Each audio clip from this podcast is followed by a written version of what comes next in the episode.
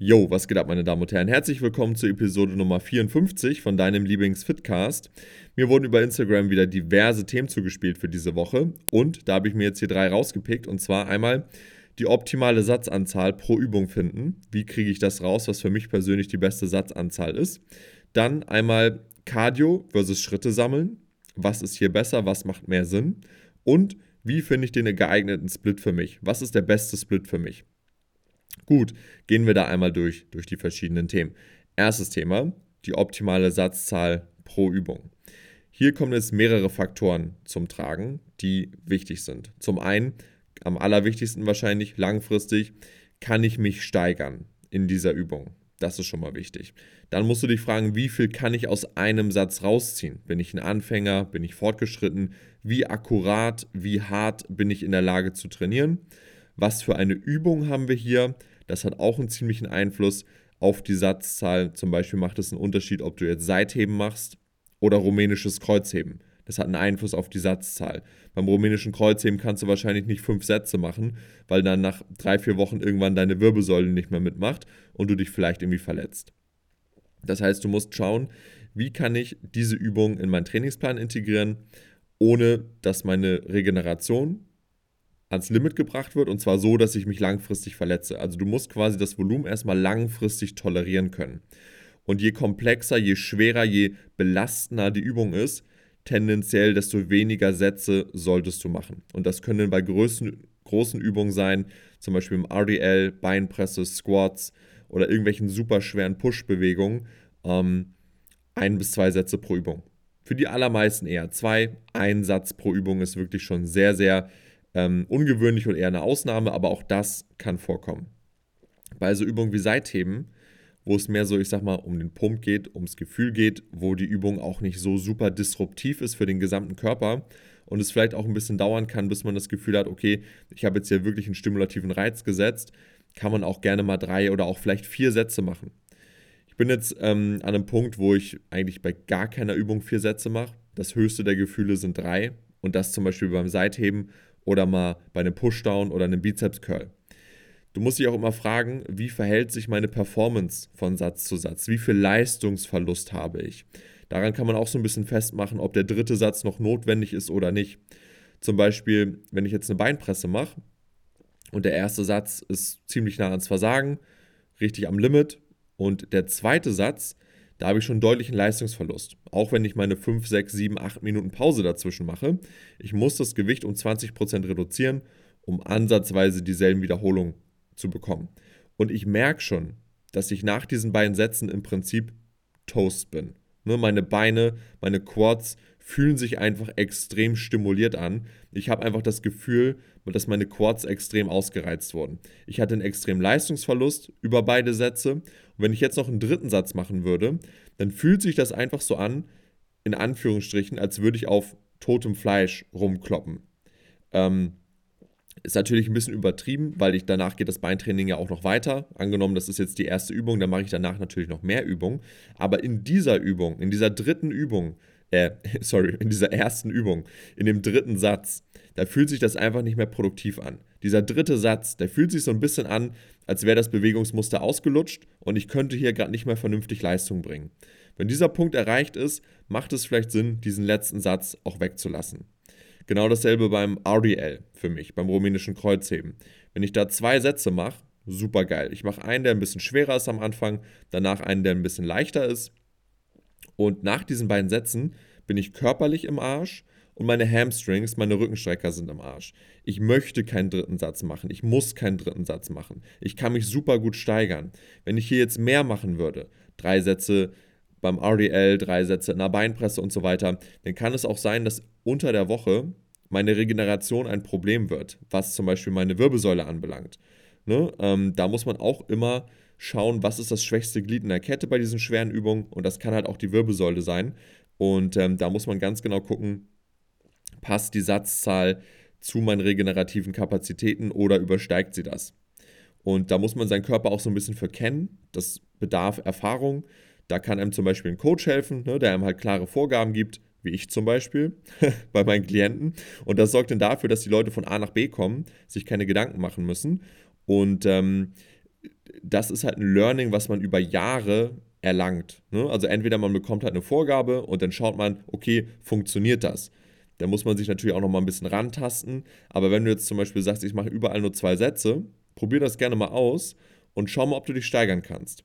Das ist auch so ein Faktor. Ne? Wenn du jetzt überall mehr Sätze machst, vielleicht kannst du dich nicht unbedingt so gut steigern, weil du einfach zu viel Erschöpfung und Verschleiß und Fatigue anhäufst zwischen den ganzen Übungen und das reduziert die Fähigkeit vom Körper, sich zu adaptieren und dann zu steigern. Das heißt, weniger ist manchmal mehr, weil du dich dann insgesamt besser steigern kannst. Das ist auch ein super wichtiger Indikator. Wie ist die Performance in der Übung? Kann ich mich langfristig gut steigern oder habe ich das Gefühl, ich komme nicht voran und trainiere irgendwie gegen eine Wand? Wenn du in dieser Übung dann drei bis vier Sätze machst, wird es vielleicht Zeit, hier ein bisschen zu reduzieren auf zwei Sätze zum Beispiel. Und ähm, ja, gerade so bei Übungen wie eingangs erwähnt, Pushdowns, Seitheben oder Curls am Kabel, da ist das Problem eigentlich nicht so vorhanden. Du kannst dich da auch mit zwei Sätzen abschießen, vor allem wenn du ein gutes Muskelgefühl hast. Aber in der Regel bedarf es hier einfach ein bisschen mehr Volumen. Und in der Regel, zum Beispiel jetzt beim Seitheben, angenommen, ich mache eine Seithebe-Variante im Training, dann macht es einfach Sinn, hier ein bisschen mehr Sätze zu machen. Ich mache nicht nur zwei Sätze Seitheben und gehe dann nach Hause. Beim äh, Quad-Training zum Beispiel, da habe ich ja in der Regel zwei bis drei Quad-Übungen in einer Einheit. Wenn ich jetzt eine Seithebe-Variante mache, dann würde ich da schon drei bis vier Sätze machen. Wenn ich zwei Seithebe-Varianten mache, dann würde ich auch hier nur zwei Sätze jeweils machen. Das ist auch so ein bisschen Intuition und Gefühl. Ne? Ähm, die Gesamtsatzzahl pro Muskel ist auch entscheidend. Und wenn ich jetzt die Beinpresse mir angucke, ich könnte niemals fünf Sätze oder fünf oder Sätze, sorry, fünf oder sechs Sätze Beinpresse machen am Stück. Das wäre einfach unmöglich. Also ich könnte es schon irgendwie, aber das wäre einfach nicht produktiv. Deswegen muss ich das splitten auf verschiedene Übungen. Beim Seitheben ist das kein Problem. Ne, da kann ich problemlos drei, vier, fünf Sätze im Notfall machen von einer Übung, ohne dass ich dieses Gefühl habe. Und da muss man immer so ein bisschen abwägen und über Erfahrung und rumprobieren findet man dann irgendwann die optimale Satzzahl raus. Versuch einfach zu schauen, kann ich mich steigern? Wenn ja, ist eigentlich alles gut. Vielleicht kann ich mich auch noch ein bisschen mehr steigern, indem ich hier und da mal einen Satz rausstreiche. Und wenn das dann auch gut funktioniert, dann bist du hier sehr, sehr, sehr, sehr nah am Optimum. Genau. Das einmal dazu. Dann nächster Punkt, Cardio versus Schritte sammeln. Was ist effektiver oder sinnvoller? Hier gibt es kein Entweder oder oder kein Ja und Nein, sondern es ist immer ein Graubereich, der hier wichtig ist. Und zwar es ist so, Schritte sammeln, also spazieren gehen zum Beispiel, ist eine super Form der Aktivität, um seinen Kalorienverbrauch hochzuschrauben. Warum? Ähm, es hat keinen Einfluss im Prinzip auf deine Regeneration. Es ist entspannt. Ne? Beim Spazierengehen kann man schön runterkommen und so weiter. Es kostet aber natürlich viel Zeit. Schritte sammeln kostet mehr Zeit als Cardio zu machen. Der Nachteil beim Cardio ist jedoch, je nachdem auf welchem Level man jetzt agiert, krafttrainingsmäßig, umso intensiver das Cardio wird, umso mehr Impact hat das Cardio auf deine Regeneration. Also das Cardio raubt dir Kapazitäten für den Kraftsport, um dort zu adaptieren, um dort zu wachsen. Und hat vielleicht auch Einfluss auf dein Training selber, weil du nicht vernünftig regenerieren kannst. Zum Beispiel vor einem Beintag oder nach einem Beintag. Ähm, zu intensives Cardio ist da wahrscheinlich eher hinderlich als hilfreich. Und hier muss man halt den Sweet Spot für sich finden. Wie viel Zeit hat man? Wie sieht das eigene Training aus? Wie fortgeschritten ist man? Und dementsprechend sagt man dann halt, okay, ich mache jetzt vielleicht 20 Minuten Cardio statt 40 Minuten spazieren zu gehen. Oder man hat halt die Zeit und man, man, nimmt den Kraftsport extrem ernst, ist sehr, sehr fortgeschritten. Dann nimmt man sich die Zeit und sammelt halt Schritte. Und ähm, es ist eigentlich nur ein Kosten-Nutzen-Verhältnis. Cardio ist intensiver, geht aber schneller. Schritte haben weniger Einfluss auf die Regeneration und dauert halt länger und ist wahrscheinlich die optimalste Form, Bewegung anzuhäufen im Kraftsport. Hm, kostet aber halt viel Zeit. Ne? Und das ist so die einzige Variable, die man da beachten muss. Also Kosten-Nutzen-Verhältnis bzw. Zeit-Nutzen-Verhältnis ähm, was passt besser in meinen Alltag, was kann ich besser einbauen. Wenn du hier und da mal 20 Minuten Cardio machen möchtest, statt eine Stunde spazieren zu gehen, dann do it. Ne? Das ist jetzt nicht so, dass 20, 30 Minuten Cardio deine Gains irgendwie komplett sabotieren und killen. Aber Schritte sind wahrscheinlich optimaler. Und ich sag mal so, wenn du jetzt kein Elite-Level-Athlet bist, der auf dem höchsten Niveau performt, dann ist es auch nicht so wichtig, ob du 20 oder 30 Minuten Cardio nach dem Training machst oder nicht. Das ist vielleicht nicht optimal, aber du wirst wahrscheinlich in der Praxis davon kaum was merken. Also du musst einfach nur abwägen, wie viel Zeit habe ich am Ende des Tages, was sind meine Ziele und welche Form von Cardio, weil am Ende des Tages Schritte könnte man ja auch als Form von Cardio oder Aktivität bezeichnen. Welche Form davon passt mir besser in den Alltag und führt mich denn ans Ziel? Es ist beides nur ein Tool. Ne? Cardio ist ein bisschen intensiver, kürzer, Schritte sind ein bisschen weniger intensiv, dafür länger andauernd. Und ähm, ja, wenn man das geklärt hat für sich, dann kann man hier die Wahl treffen, was man gerne machen möchte langfristig. Genau, dann einmal zum Thema Split. Welcher Split ist für mich der beste? Hier auch ähnliches Thema. Du musst dich im Prinzip einfach nur fragen, wie sieht mein Alltag aus, welche Ziele habe ich und welcher Split vereint beide Welten. Ne, das heißt, wenn ich jetzt zum Beispiel ein Familienvater bin, habe zwei Kinder, Frau, Beruf, bin extrem eingespannt, dann macht es vielleicht nicht so viel Sinn, sechsmal die Woche zwei Stunden am Tag zu trainieren. Und vor allem, wenn ich dann irgendwie als Ziel habe, ich möchte fit durchtrainiert sein. Ne, wenn ich jetzt das Ziel habe, ich möchte auf die Bodybuilding-Bühne, ich bin 20, habe keinerlei Verpflichtung, dann sieht dein Split schon mal anders aus. Das heißt, der Split sollte sich immer an deine Lebensumstände und an deine Ziele anpassen. Und das kann dann bedeuten, dreimal Training in der Woche, a 60 Minuten oder fünfmal Training in der Woche, a 2 Stunden.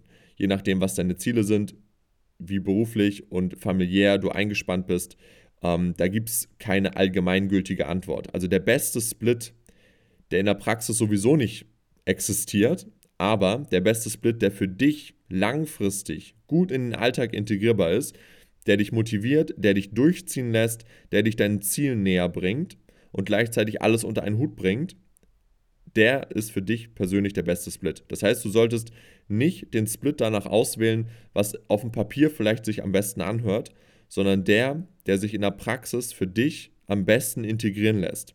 Das macht für dich am meisten Sinn. Und wenn du da bist, an dem Punkt, dass du jetzt quasi dir einen neuen Split suchen möchtest oder was auch immer, dann stell dir die Fragen, wie häufig kann ich langfristig zum Training, regelmäßig pro Woche, wie viel Zeit kann ich pro Trainingseinheit investieren, kann ich vielleicht unter der Woche weniger Zeit investieren als am Wochenende, macht es Sinn, vielleicht lange Trainingseinheiten aufs Wochenende zu schieben und vielleicht zwei kurze irgendwie unter die Woche. Das sind dann so Fragen, die du dir stellen musst, wie du dein Training designst, wo du welche Trainingseinheit legst und welcher Split am Ende deiner körperlichen Entwicklung am meisten dient. Ne? Also möchtest du vielleicht lieber den Unterkörper fokussieren, den Oberkörper fokussieren, sehr ausgeglichen. Je nachdem wählst du dann halt den Split. Und ähm, das Grundgerüst, die Trainingstage, wählst du halt danach, wie viel Zeit du insgesamt hast im Alltag. Und ja, mehr gibt es da eigentlich nicht zu, zu sagen. Ne? Also du musst halt einfach schauen, dass du den Split an deine Ziele und Gegebenheiten anpasst und dann ist das Thema erledigt. Ja, ich hoffe, das hat euch gefallen. Das war es soweit mit dieser Episode. Nächste Woche hören wir uns wieder, Episode 55. Wenn ihr Fragen dazu habt, sagt gerne Bescheid. Wenn ihr Themenvorschläge habt, sagt gerne Bescheid. Wir hören uns auf Instagram und das nächste Mal hier in deinem Lieblings-Fitcast. Bis zur nächsten Woche.